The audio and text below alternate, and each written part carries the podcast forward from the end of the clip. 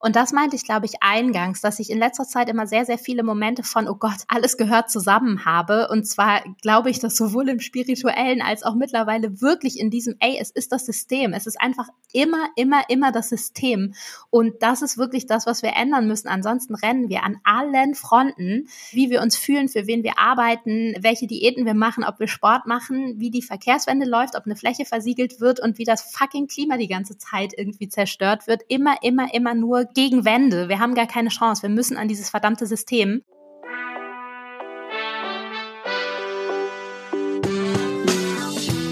Willkommen bei Studio 36 Presents, dem nachhaltigen und sozialen Podcast aus Kreuzberg in die Welt. Ich bin Nike, Gründerin und Geschäftsführerin von Studio 36. Für unseren Podcast treffe ich mich mit inspirierenden Menschen, die unsere Welt positiv mitgestalten möchten. Mit ihnen spreche ich über grüne Technologien, soziale Projekte bis hin zu alternativen Gesellschaftsmodellen für ein besseres Morgen. Heute spreche ich mit Anna Schunk. Sie ist Journalistin, Moderatorin und Gründerin des Viertel vor Magazins. Ich möchte erfahren, wie Anna dahin gekommen ist, wo sie ist. Ich möchte erfahren, wie sie zum Klimawandel steht und ob sie auch das Gefühl hat, dass Corona die Menschen ins Private treibt und die großen wichtigen Themen immer unwichtiger in der öffentlichen Diskussion werden. Und ich möchte wissen, was Nachhaltigkeit für sie bedeutet. Hallo Anna, schön, dass du da bist. Hallo liebe Nike, ich freue mich auch sehr, sehr, sehr dabei zu sein. Anna, wir beide sprechen ja digital heute miteinander. Ich in Kreuzberg und du sitzt in Neukölln, hast du mir erzählt, in deinem Wohnzimmer, wo du jetzt gerade von zu Hause arbeitest. Und ich finde, das passt auch ein bisschen zu unserer Situation, weil wir beide kennen uns auf eine bestimmte Art schon, habe ich das Gefühl, sehr gut. Und gleichzeitig haben wir noch gar nicht so viel miteinander zu tun gehabt, obwohl ich manchmal ein bisschen das Gefühl habe, unsere Leben laufen fast ein bisschen parallel. Also ich bin sehr gespannt auf das Gespräch jetzt. Empfinde ich genauso. Ich glaube, wir haben uns in der Tat erst einmal gesehen und ich würde auch trotzdem, ja, ich, ich würde trotzdem immer sagen, wir kennen uns. Ja, ist ganz lustig. Wir sind auch fast gleich groß. Du bist natürlich größer wie die meisten Menschen, aber ich habe mir das Gefühl, wir sind auch eine kleine Frau. Von daher ähm, freue ich mich doppelt auf dieses Gespräch und auf die ganzen Themen, die jetzt kommen. Anna, was siehst du denn, wenn du jetzt so auf deinen Tisch schaust und aus dem Fenster? Was siehst du denn so als erstes in deiner Umgebung? Du, das ist ähm, auf der einen Seite sehr interessant, auf der anderen Seite überhaupt nicht. Ich sehe meine Bettdecke hinter, direkt hinter meinem Rechner, den ich hier aufgebaut habe, um den Podcast aufzunehmen, liegt meine Bettdecke. Denn ich bin mittlerweile ein Profi im Homestudio bauen, was professioneller klingt, als es aussieht. Ich habe quasi alle Textilien des Haushaltes, Sofakissen, und damit meine ich nicht nur die Zierkissen, sondern auch wirklich so die, die Rückenlehnen des Sofas, habe ich um mich rum gebaut. Eigentlich wie eine bessere Höhle, als meine Tochter je bauen würde. Nur für mich und das Mikrofon und für dich und euch in dem Moment. Mehr sehe ich ich nicht. Oh, das klingt sehr gemütlich. Du hast jetzt gerade schon die Zierkissen erwähnt. Du bist ja keine Frau, von der ich erwartet hätte, dass sie sich zum Beispiel hauptsächlich mit Kissen beschäftigt. Was würdest du denn sagen? Was sind denn so deine Hauptthemen, über die du nachdenkst im Alltag? Boah, das finde ich gerade aktuell relativ schwierig. Wir befinden uns ja gerade Corona dritte Welle, um es einzuordnen für Menschen, die es vielleicht später hören. Und ich glaube, mich haben noch nie so viele Dinge beschäftigt wie aktuell. Es haben sich aber gefühlt auch noch nie so viele Kreise angefangen zu schließen bei mir gedanklich. In meinem Beruf, ich bin Journalistin seit 20 Jahren ungefähr, habe ich mich schon mit ganz vielen verschiedenen Themen beschäftigt und auseinandergesetzt, was ja die, ähm, ja, die glänzende, wundervolle Seite des Berufs ist, dass man in so viele Bereiche reinschauen kann, bestenfalls hinter so viele Kulissen, sich mit ganz vielen verschiedenen Menschen unterhält und immer neugierig sein darf und bestenfalls meinungsstark trotzdem natürlich unabhängig. Und das sind alles Dinge, die ich da sehr, sehr schön finde. Und da hat es mich dann aber irgendwann sehr stark ja in Richtung Nachhaltigkeit geführt. Das heißt, mittlerweile arbeite ich bestenfalls nur noch mit Leuten zusammen, die irgendein Interesse am ja, sehr großen und weiten und auch buzzwordigen Thema Nachhaltigkeit, also Umwelt, Ressourcen und Klimaschutz haben. Und mein Credo ist eigentlich nicht mehr mit Arschlöchern arbeiten. Perfekt. Ja, das hat ähm, die Lisa Jaspers, eine gemeinsame Freundin von uns, ja auch gesagt. Das war ihr eigentlich ihr Hauptantrieb, aus einem festen, gut bezahlten Job in einer Behörde rauszugehen, dass sie einfach eine arschlochfreie Zone gesucht hat. und ich kann nur sagen, ich bin jetzt auch bald zwölf Jahre selbstständig und ich glaube eben, ich, ich bete darum, nicht nochmal irgendwo arbeiten zu müssen, wo ich mich eben auch bestimmten Systemen oder auch unangenehmen Menschen unterordnen muss, weil das finde ich ist eben auch der ganz große Luxus, diese diese Freiheit ein Stück weit zu moderieren und sich auszusuchen, mit welchen Menschen man sich umgibt und wie man arbeitet. Definitiv, wobei bei mir natürlich immer noch dazu kommt, wen ich groß mache, in Anführungsstrichen. Ich habe unter anderem für Frauenmagazine geschrieben und es gab natürlich einen Moment, wo ich verstanden habe, wie wahnsinnig toxisch vieles ist oder viele Mindsets sind, die von gängigen Frauenmagazinen verbreitet werden oder verbreitet wurden. Ich wollte das nicht mehr weiter an die Öffentlichkeit tragen oder ein Teil davon sein, halt irgendwie weibliche Körper zu bashen oder ähm, Luxusgüter zum einzigen Must-Have zu machen. Und dann gab es natürlich irgendwann die Zeit, wo Konzerne natürlich auch das Storytelling für sich entdeckt haben. Und ich habe vor zehn Jahren oder so so Sachen gemacht wie Reportagen für Coca-Cola und die Deutsche Bank schreiben. Und da fragst du dich natürlich, also es waren schöne Möglichkeiten, mein Fachwissen oder meine Expertise einzusetzen. Aber das ist halt nicht das, wofür ich man kann es nicht anders sagen, Werbung machen möchte oder wo ich hinterstehe. Und das eine ist natürlich in einem blöden Umfeld zu arbeiten, also direkt mit Arschlöchern zusammenarbeiten zu müssen. Das andere ist aber natürlich einer breiten Öffentlichkeit zu erzählen, dass Arschlöcher tolle Sachen machen. Und das war das, was mich halt am meisten genervt hat und was ich am wenigsten machen möchte. Ich glaube, mir passiert es eher öfter noch, dass ich ein direktes Gegenüber habe, das ich so ein bisschen arschlochmäßig finde, als dass ich für ein Produkt einstehe, das ich arschlochmäßig finde. Schön, jetzt haben wir schon viel über Arschlöcher gesprochen. Schön, dass das interessant ist. Ja, besser als Zierkissen oder auch nicht, ich bin mir nicht ganz sicher. So verbotenes Zuhause ist das Wort zu erwähnen, ist es jetzt schon öfter gefallen. Anna, beschreib mir doch noch mal einmal, wir haben jetzt gehört, dass du schon lange Journalistin, Freie bist, aber jetzt leitest du ja auch ein Team und ihr habt ein Magazin, was sehr erfolgreich läuft. Vielleicht kannst du noch mal einmal sagen, wie ihr da arbeitet. Mm, das Team ist relativ klein. Wir sind eigentlich meistens nur zu dritt. Deshalb arbeiten wir immer noch relativ intuitiv und relativ nah miteinander und natürlich auch sehr niedrigschwellig und auch mit flachen Hierarchien. Insgesamt setze ich vor allem oder finde ich, also auch wenn ich uns noch größer denken würde oder meine Arbeit größer denken würde, finde ich es mittlerweile fast am schönsten mit Freien zusammenzuarbeiten. Also ich glaube, ich würde mir nicht zutrauen, ein Team festangestellter MitarbeiterInnen zu leiten und kann in dem, was wir machen, auch sehr gut mit Leuten zusammen sein, die halt freiberuflich arbeiten und wo wir alle unsere Expertise, unser Können zusammenschmeißen und dann da das bestmögliche Produkt alle daraus machen und gleichzeitig frei sind in unserer Arbeit und bestenfalls im Geiste. Du hast jetzt gerade Freiheit schon erwähnt. Ich habe das ja am Anfang auch gesagt. Das ist für mich wirklich so, wenn ich, ich habe es eben bei Corona ganz stark gemerkt, wenn ich so meine Grundwerte durchgehe, dann ist Freiheit ein ganz, ganz wichtiger Aspekt für mich. Also ich kann das nur so aus dem Bauch heraus sagen, dass sobald es eingeschränkt wird, werde ich etwas unglücklich. Wie passen denn Freiheit und Nachhaltigkeit zusammen? Weil das ist ja auch immer ein großes Argument, wenn die Grünen irgendwas zum Beispiel vorschlagen, was man verbieten sollte, oder ich finde, sie machen es noch viel zu wenig. Da wird dann immer gesagt, ja, da werden dann die Freiheitsrechte des armen Autofahrers eingeschränkt. Und ich sage auch bewusst Autofahrer und nicht die weibliche und männliche Form, weil äh, eben immer noch viel mehr Männer Auto fahren, Autos bauen und auf Geräte setzen. Wie ist das für dich? Freiheit, Nachhaltigkeit, wie passt das zusammen? Das kommt, glaube ich, darauf an, an wessen Freiheit man denkt. Und wenn ich an die Freiheit der oder des Einzelnen denke, dann glaube ich, dass die nur durch einen neuen Blick auf Nachhaltigkeit beziehungsweise durch ein radikales Stoppen der Ressourcenausbeutung und des Klimawandels überhaupt gewahrt werden kann. Denn ich würde fast so weit gehen zu sagen, unser aller Freiheit ist bedroht, wenn da nicht bald was passiert. Und dass da was passiert, das ist, glaube ich, der größte Trugschluss. Das schaffen wir ja nicht, indem wir als, als Individuen im eigenen Haushalt irgendwie auf einen Plastikbecher verzichten. Das ist etwas, was ich mittlerweile eher als so Wohlfühlgrün, Wohlfühlnachhaltig bezeichnen würde. Und das ist, glaube ich, eine sehr privilegierte Form der Nachhaltigkeit. Ich glaube, wenn es im Bereich Ressourcen und Klimaschutz um Verbote geht, dann geht es ja nicht darum, einen Plastikbecher zu verbieten oder noch nicht mal darum, irgendwie ein Tempolimit vorzuschreiben, worauf du, glaube ich, gerade angespielt hast, oder einen Verbrenner zu verbieten.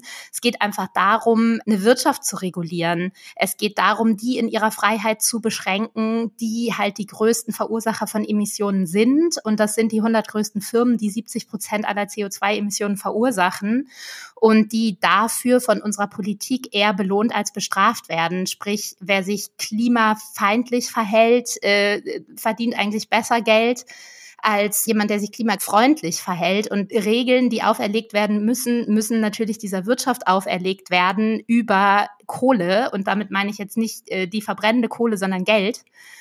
Ähm, es muss einfach teuer und ungemütlich werden, sich umweltschädlich zu verhalten, weil das ist, glaube ich, der einzige Hebel, den wir haben, um da was zu verändern, und zwar im System.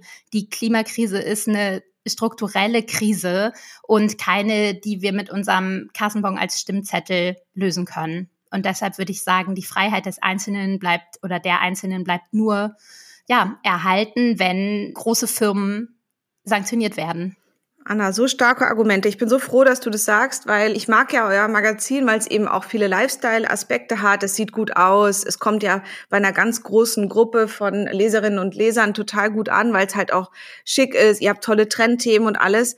Aber eben, so wie du es eben auch gesagt hast, es geht um die ganz großen Sachen in der Politik. Und ich hatte gerade eine Beilage in der Zeit, war das so eine kleine Werbebeilage der Volkswagen Stiftung, dass sie eben UnternehmerInnen fördern. Und dann haben die zwei Mädchen oder junge Frauen vorgestellt, die Strohhalme aus Glas jetzt selber blasen. Und dadurch werden dann weniger Strohhalme verkauft, was quasi der Beitrag der Volkswagen Stiftung zur Nachhaltigkeit ist. Und ich, als ich das gesehen habe, die waren wirklich jung, die waren irgendwie so 16, 17. Ich habe mich so krass geärgert, weil ich das Gefühl hatte, mehr Feigenblatt geht eigentlich gar nicht. Dass man jetzt irgendwie so tut, ach, jetzt sind hier zwei Gründerinnen, ja. denen man irgendwie ein bisschen Geld für eine Mini-Kampagne gibt, weil die Strohhalme selber aus Glas pusten, wie ökologisch das auch immer ist. Und total schön, dass sie das machen. Also es hat, ich will überhaupt nicht gegen die beiden oder so reden. Aber gleichzeitig bekommt VW während Corona so krasse Milliardenförderungen und sie dürfen sich ihre Gewinne in der gleichen Höhe ausschütten. Also das muss man sich mal kurz nochmal überlegen, dass ein Unternehmen in der Corona-Zeit komplett weiter produziert, Kurzzeitarbeit Geld bekommt und nochmal Förderungen, Corona-Förderungen und dann gleichzeitig Gewinne in derselben Höhe bekommt und die an die Aktionäre ausschüttet. Ja, und das ist es eben die Aktionäre sind ja die, die dann oft die Gelder bekommen, nicht die ArbeiterInnen, von deren Arbeitsplätzen dann immer gesprochen wird. Die wären nämlich auch glücklich damit, noch nicht mal Batterieautos, also E-Autos zu bauen, weil wir ja, da sind wir uns, glaube ich, auch einig, vom Individualverkehr weg müssen. Wir brauchen eine Verkehrswende, wir brauchen autofreie Innenstädte, wir brauchen, dass VW zum Beispiel sowas baut wie Züge, was durchaus möglich wäre und damit würden alle Angestellten genau das Gleiche verdienen. Aber die Oberen können sich halt nicht so schön die Taschen voll machen und auf lange Sicht ja halt nicht die öffentlichen Gelder so gut abziehen. Und das ist genau das Problem, was, was mich auch aufregt. Plus diese armen Strohhalmmädchen, die jetzt Teil von so einem Bashing sind, obwohl sie das noch nicht mal verdient haben, werden nicht nur als Feigenblatt, sondern quasi auch als Schild vorgehalten für etwas, was nichts anderes ist als riesengroßes Greenwashing. Genau. Und wirklich einfach, it's totally wrong. Also ich finde grundsätzlich einfach nochmal zu schauen, wo geht das Geld hin? Wie wird es hin und her geschoben und was ist daran grundsätzlich richtig falsch? Das ist, glaube ich, das, wo man wirklich ganz stark hingucken muss. Und alles, was nachhaltige Produkte sind, ist total gut. Wir haben nachher noch ein Gespräch mit Vegans, ob man jetzt sich vegan ernährt oder auch, das sind alles total gute Strömungen, aber eben auch ein Stück weit weg von diesem kleinen privaten hin zu den ganz großen Forderungen und wirklich eine Umverteilung und eine Änderung und hin zu einer Klimapolitik. Und das ist meine ganz große Kritik an dieser Corona-Zeit, wo ich das Gefühl habe, nicht nur Bürgerinnenrechte werden eingeschränkt, sondern eben auch praktisch so der Rückzug ins extrem Private hat eben auch eine Entpolitisierung zur Folge. Wie erlebst du das? Hast du das Gefühl, dass quasi das Thema Klima weniger wichtiger wird in der öffentlichen Diskussion gerade? Mm, ich fange noch mal weiter vorne an bei etwas, was du vorhin gesagt hast, nämlich diesem auf nachhaltig setzen im, im Kleinen, also zu Hause. Wie gesagt, ich glaube auch, dass das letzten Endes in Anführungsstrichen leider nichts bringt, glaube aber, dass es durchaus wichtig ist für etwas, was ich nach wie vor für wahnsinnig wichtig halte und das ist Bewusstsein. Also ich glaube auch gerade am Anfang, wir haben unser Magazin vor über sechs Jahren gegründet, da hatten wir zu vielen Themen noch eine ein bisschen andere Meinung und ich glaube, das ist auch okay. Bei so vielen Dingen, mit denen man sich generell oder politisch auseinandersetzt, hört man ja nicht auf zu lernen und ist, glaube ich, durchaus ist es auch erlaubt oder vielmehr sogar angebracht, seine Meinung da auch weiter zu entwickeln und anzupassen und halt einfach ja immer feiner zu werden in dem, was man findet, weil man ja auch immer mehr dazu lernt. Und ich bin bei einer Sache aber geblieben und das ist halt dieses Bewusstsein. Ich glaube, indem wir uns im Kleinen mit diesen Nachhaltigkeitsthemen oder mit den Konsumthemen auseinandersetzen und um noch einmal das A Wort zu sagen, das bei dir und bei mir zu Hause verboten ist, mit den Arschlöchern auseinandersetzen, äh, für die wir möglicherweise arbeiten, warum wir unzufrieden sind in, in Jobs, warum wir dann immer einkaufen gehen, was wir eigentlich einkaufen, was wir eigentlich wirklich brauchen. Das alles sind so Bewusstseinsfragen, die uns, glaube ich, dann schon bestenfalls dazu treiben, halt anders zu denken, Dinge zu erkennen, potenziell politisch zu werden und halt auch wirklich das einzufordern, von dem wir gerade gesprochen haben. Denn es gibt halt diese zwei Möglichkeiten, entweder die Politik, die halt über Geld geht, oder halt eine Öffentlichkeit, die Druck macht. Und dass dieser Druck jetzt aktuell nicht so sehr zu spüren ist, ist klar, weil wir kommen aus der kompletten Fridays for Future Ära, wo halt ständig unfassbar viele Menschen auf der Straße standen und sitzen jetzt plötzlich alle zu Hause und sehen von denen irgendwie nichts mehr. Im Gegenteil, ähm, da malen die bei irgendwie einem Global Climate Strike ähm, riesige, tolle Logos irgendwie auf Brücken und machen irgendwie ganz tolle Schaubilder, die aus der Luft sichtbar sind, halten sich an Abstände und an alle Corona-Regeln.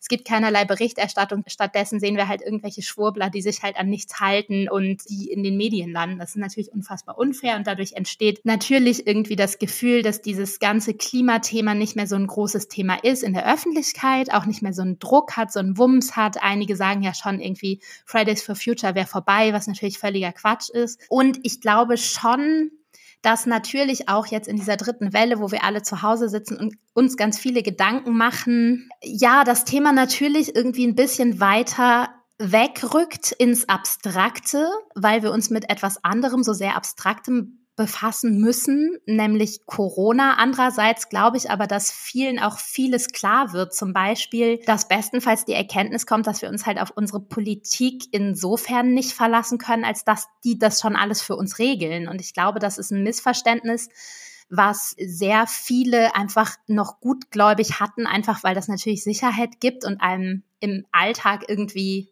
geborgen fühlen lässt, sozusagen, dass die da oben, wer auch immer das ist, eine, eine fiktive Politikerinnenmasse sozusagen schon dafür sorgt, dass es uns gut geht.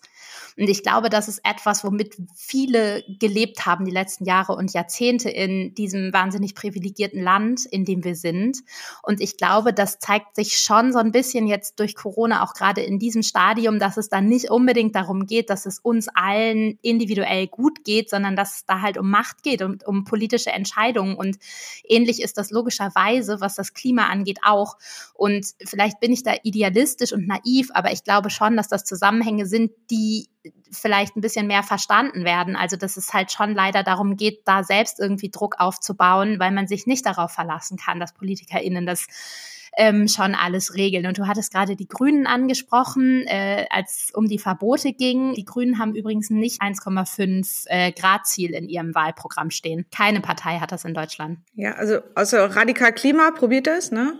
Die sich jetzt gerade in, in Berlin ähm, auch ziemlich aufstellen für den Landtagswahlkampf, leider noch nicht so richtig erfolgreich waren, jetzt in Baden-Württemberg aber auch ein paar Prozent gekriegt haben. Stimmt, das nehme ich zurück. Die neuen Parteien haben das natürlich, aber von, von den großen aktuellen Regierungsparteien hat es niemand, auch nicht die Grünen im Wahlprogramm stehen. Genau, und das ist total erschreckend. Und ich glaube, davon wird einfach ausgegangen dass es so ist. Genauso wie davon ausgegangen wird, dass die schon aufpassen, dass es uns allen total gut geht und dass sich nicht die Leute so anstecken und dass alle genügend Masken haben und so. Und das ist natürlich Quatsch. Gerade jetzt vor, wir haben ja ein großes Wahljahr, das heißt, ähm, alle müssen sich auch Gedanken machen um die Politik, wen sie wählen wollen, wer passt und dass die Grünen viel weniger radikal sind, als es wirklich notwendig wäre, erschreckt mich auch. Ich bin ja seit 25 äh, Jahren Grünen-Mitglied oh nein. Ähm, und frage mich wirklich sehr, ähm, ob es meine Partei ist oder nicht.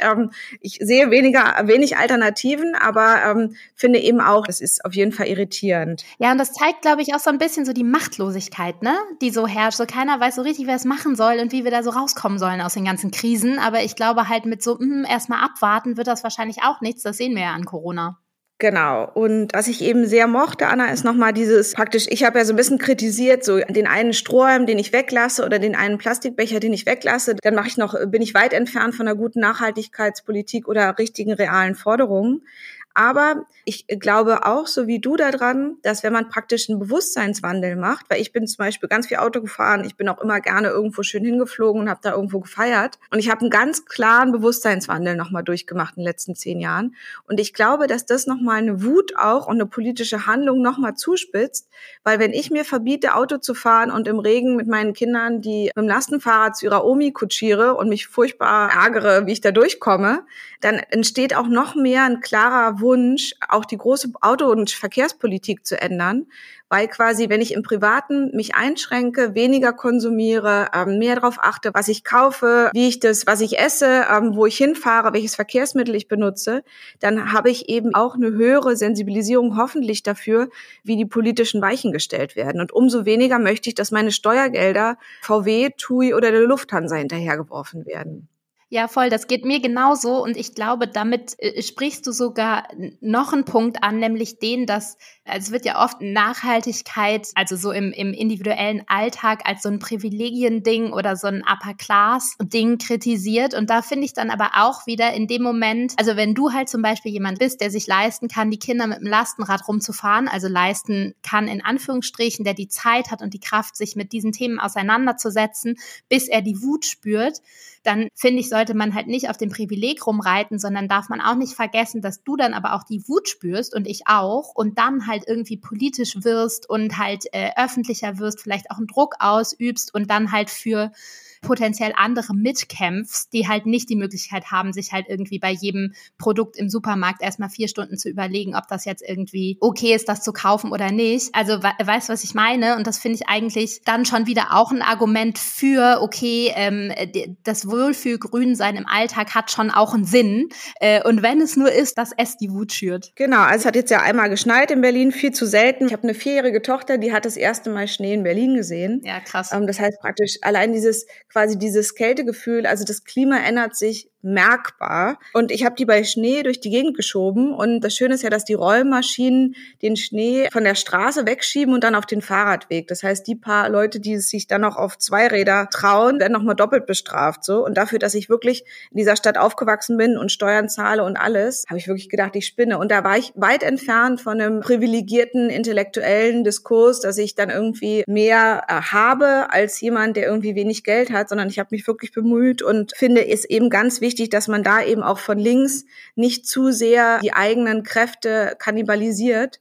schönes Beispiel ist auch das Schwimmbad oder die Initiative, dass man in der Spree schwimmen kann, was für mich als jemand, die direkt am Landwehrkanal wohnt, wo früher eine Schwimmbad auch war, du wohnst ja auch in der Köln, hast auch direkt den Kanal bei dir und quasi der Umgang mit unseren Ressourcen, mit Boden, mit Wasser, dass der Kanal so verseucht ist, dass wenn man darauf paddelt und am Paddeln Müll hat die ganze Zeit, dass es hochtoxisches Wasser ist, wo quasi schon Spritzer einem irgendwelche Keime und Pilze einfangen können. Das ist ja eigentlich Natur, in der man was machen könnte. Man müsste weniger rausfahren, man müsste weniger Urlaub woanders machen. Man hätte eine extrem höhere Lebensqualität. Das heißt quasi, der Umgang mit unserer allernächsten Umwelt ist absolut fahrlässig, äh, zerstörerisch und zeigt uns vor der eigenen Haustür, wie schlimm wir mit Ressourcen umgehen und wie toxisch wir die Welt schon verwandelt haben.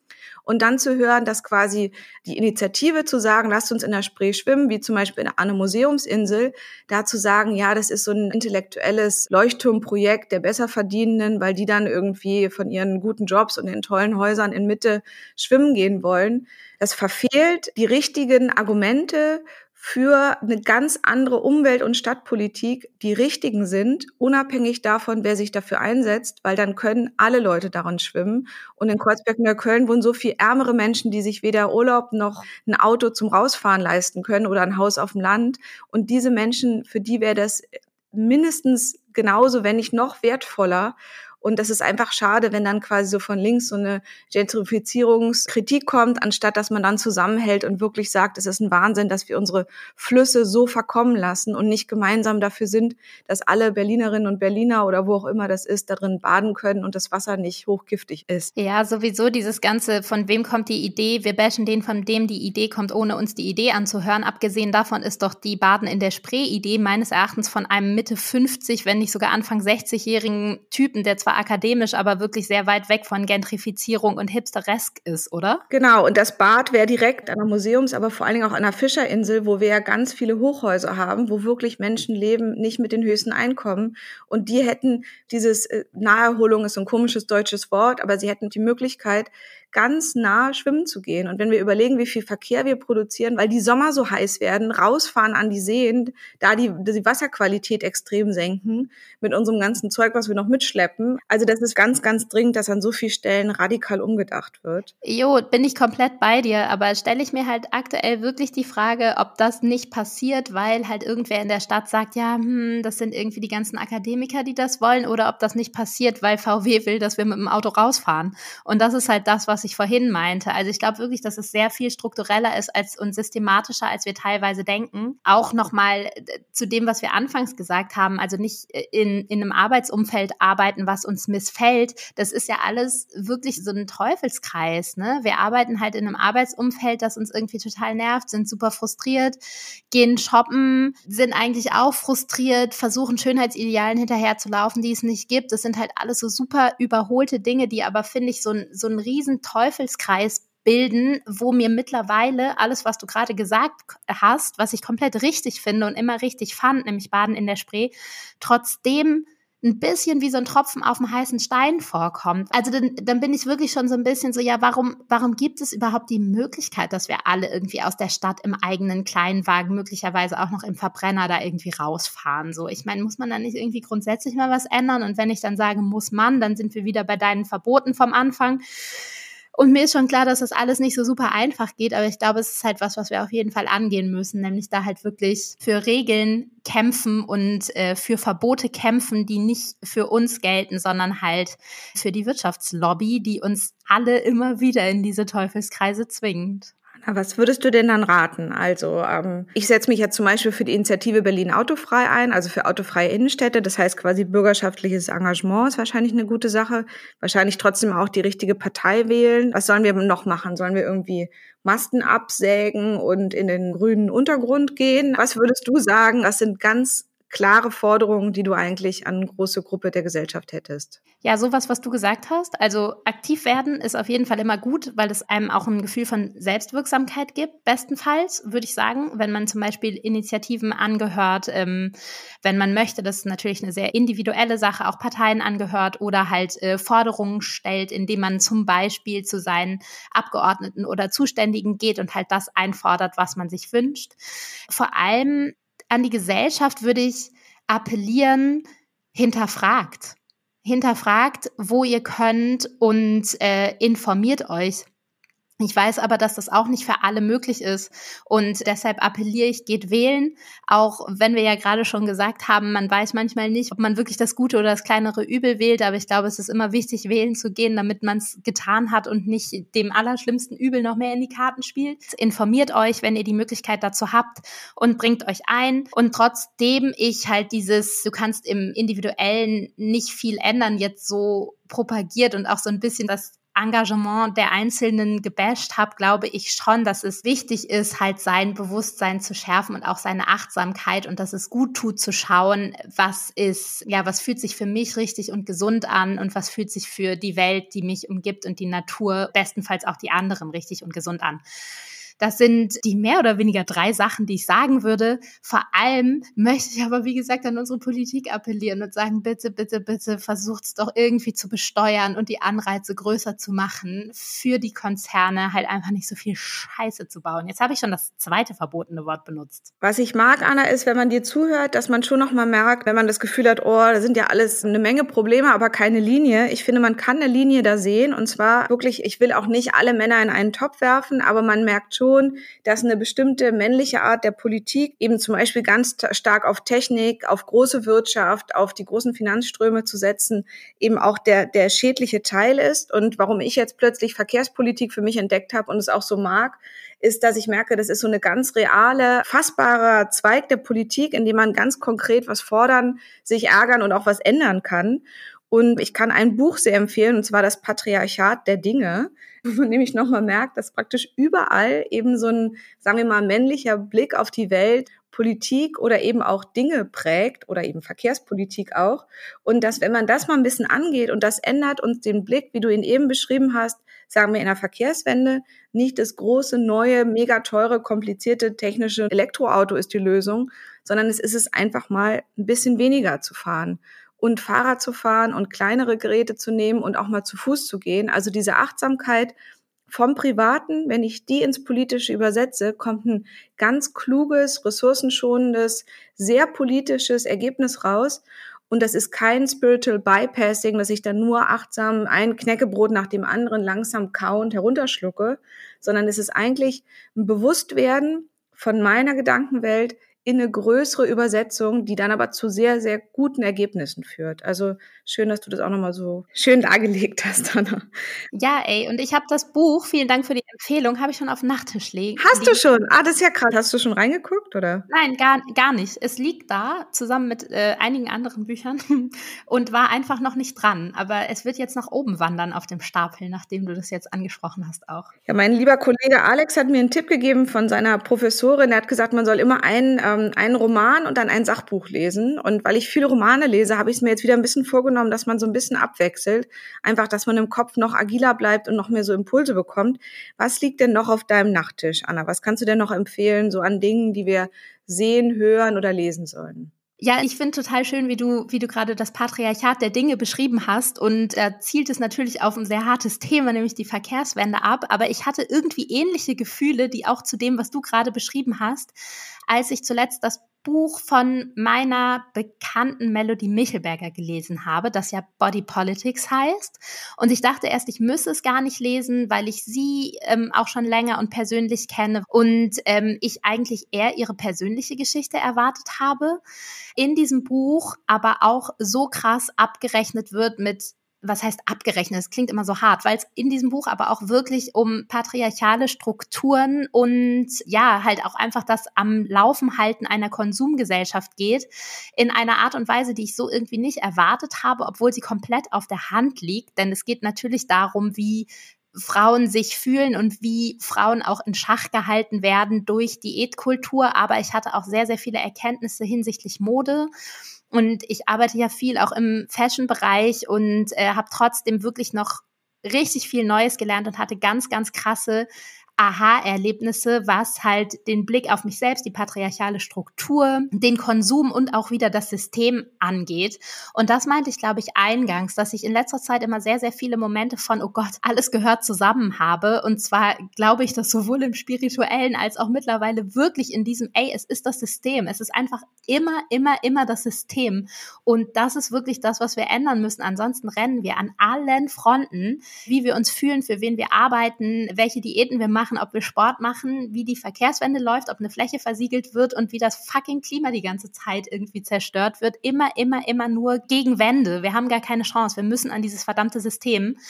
Und ich glaube, zu der Erkenntnis kommen wir aktuell sowohl, wenn wir uns in Sachen Verkehrswende weiterbilden, als auch wenn wir so ein Buch wie halt äh, Body Politics lesen von Melody. Und dann finde ich, passt dazu auch wieder, das ist jetzt auch wahrscheinlich der totale No-Brainer in deinem Umfeld, aber das Buch von Lisa Jaspers und Naomi Ryland, die ja Starting a Revolution geschrieben haben, mittlerweile auch auf Deutsch. Das Englische war mir zugegebenermaßen etwas zu kompliziert, aber ich finde, das passt ganz gut dann auch hinter die Melodie oder vor die Melodie, weil wir da dann wieder darüber nachdenken können, warum wir überhaupt so viel konsumieren und uns über unsere Optik so viele Gedanken machen. Oh, Anna, so schöne Tipps. Ich wollte ja eigentlich noch mit dir drüber sprechen, wie man quasi, du hast eben schon aufgezählt, mit was man sich alles so beschäftigt im Kopf, also von Arbeit über leider auch noch Aussehen, über Sport, über Achtsamkeit, über große politische Sachen und bürgerliches Engagement, wie man in dem Ganzen nicht verrückt wird, wenn man noch kleine Kinder hat, weil das frage ich mich manchmal. Ich habe äh, extreme Schwierigkeiten, einen schlauen Gedanken bis zum Ende zu fassen,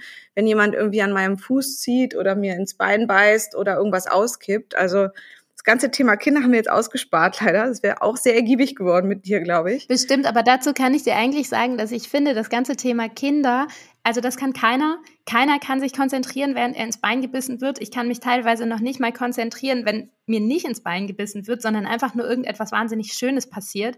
Und ich will ja null cheesy werden, aber ich finde, dass also natürlich, das Ganze mit den Kindern ist enorm anstrengend, brauchen wir überhaupt nicht schönreden. Keine Betreuung wegen Corona ist enorm anstrengend, brauchen wir auch gar nicht schönreden. Aber die sind auch schon so kleine Zen-Master, ne? Also ich finde schon, also meine Tochter hilft mir unglaublich auf das Wesentliche zu gucken, den Moment zu genießen, zu spielen, meine Muse zu finden, die Natur zu genießen. Also bei allem, was im Moment anstrengend ist, generell und auch durch Corona, ist es schon auch wahnsinnig schön, sich auf ein Kind einzulassen, sei es nun das eigene oder ein anderes oder vielleicht sogar das eigene innere Kind. Es ist schon schön, die kindliche Sichtweise einzunehmen, um sich einfach so ein bisschen, ja, Schönheit und Naivität dann auch wieder ranzuholen in einer Welt, in der es ja im Moment sehr viel, sehr schwer ist. Wow, Anna, was für ein wunderschönes Schlussplädoyer noch von deiner Seite. Ich könnte noch sehr lange mit dir weiterreden. Es macht ganz, ganz viel Freude.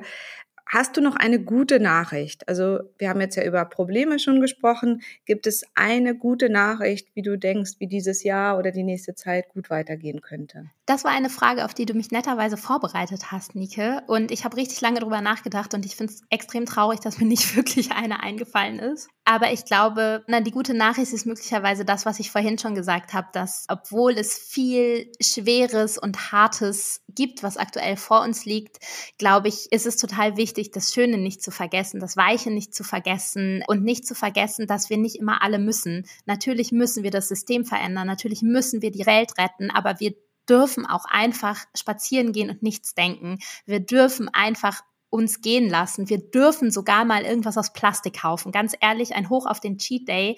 Vergesst nicht nett zu euch zu sein, sonst verliert ihr die Kraft. Anna, vielen Dank. Ich kann nur sagen, meine gute Nachricht ist, wenn es Frauen wie dich gibt, dann ist man auf jeden Fall nicht alleine und das sind wir, wenn wir so miteinander umgehen, einander zuhören, sind wir das nicht und können gut und kraftvoll zusammen weiterarbeiten. Unbedingt. Vielen, vielen Dank an dich für das Gespräch. Vielen Dank an euch und an dich, liebe Nike. Das war's mal wieder aus unserem Studio 36, der Content-Manufaktur im Herzen von Kreuzberg. Gern können wir auch eure Inhalte als Podcast oder Video kreativ umsetzen. Wir freuen uns drauf und bis zum nächsten Mal.